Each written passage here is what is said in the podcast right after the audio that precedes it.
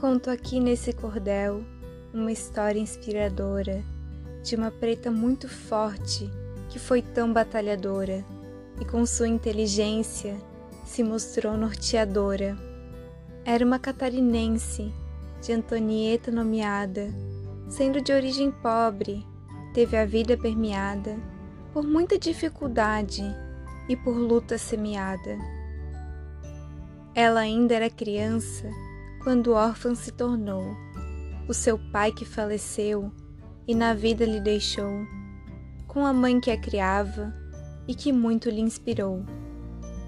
Tinha 17 anos quando conseguiu entrar na escola normalista para mais se dedicar aos estudos que gostava, querendo aperfeiçoar.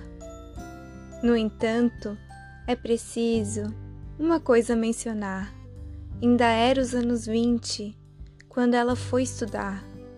Veja só que grande feito ela estava a desbravar.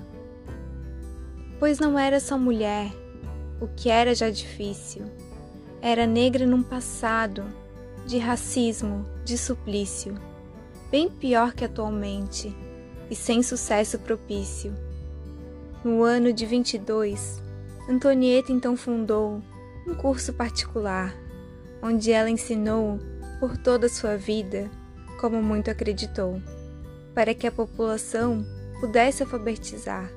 Foi que Antonieta fez esse curso prosperar, cheia de dedicação, colocou-se a lecionar. Tinha muito envolvimento com o assunto cultural e ainda em 22 ela fundou um jornal que chamou de A Semana, escrevendo para o tal.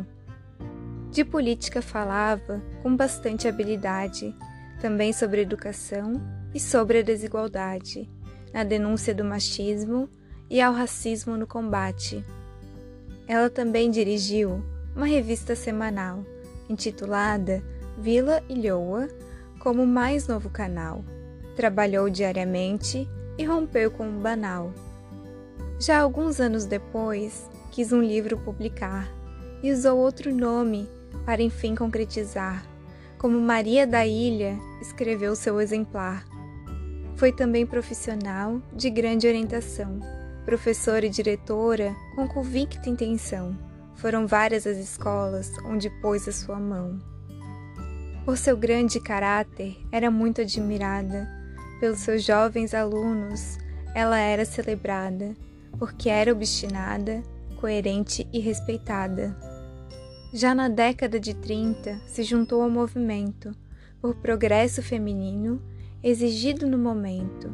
Era o FBPF com quem teve envolvimento. Conto ainda mais um fato que ela protagonizou e marcou a nossa história como líder de valor, pois abriu mais uma porta para o futuro que chegou. Deputada federal, Antonieta se tornou a primeira do estado, como assim se registrou, e foi a primeira negra que o país efetivou.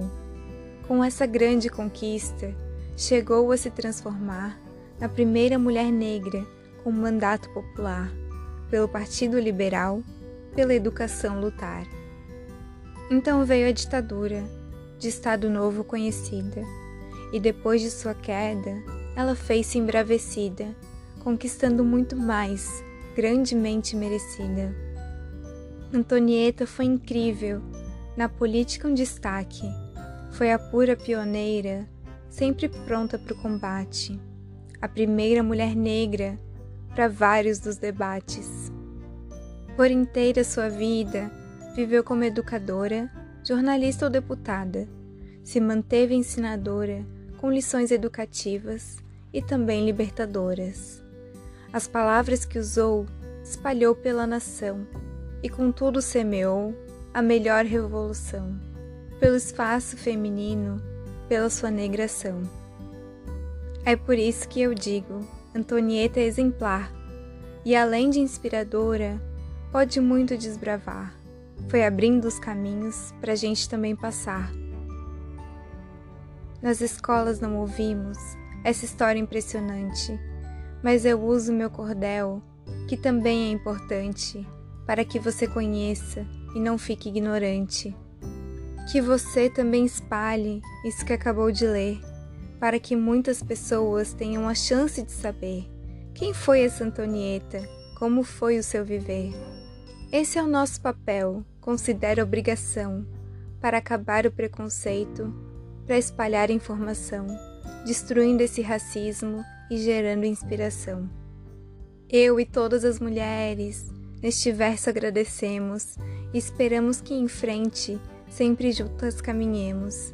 E lembrando Antonieta, certo que nós venceremos.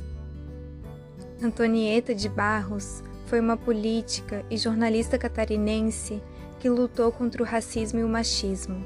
Nascida em Florianópolis em 1901, foi eleita para a Assembleia Legislativa de Santa Catarina, tornando-se a primeira mulher a assumir o cargo de deputada no estado e a primeira deputada estadual negra em todo o Brasil.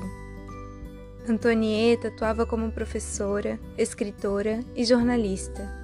Fundou o jornal A Semana entre 1922 e 1927 e ali falava de seus ideais contra a discriminação de gênero e racial.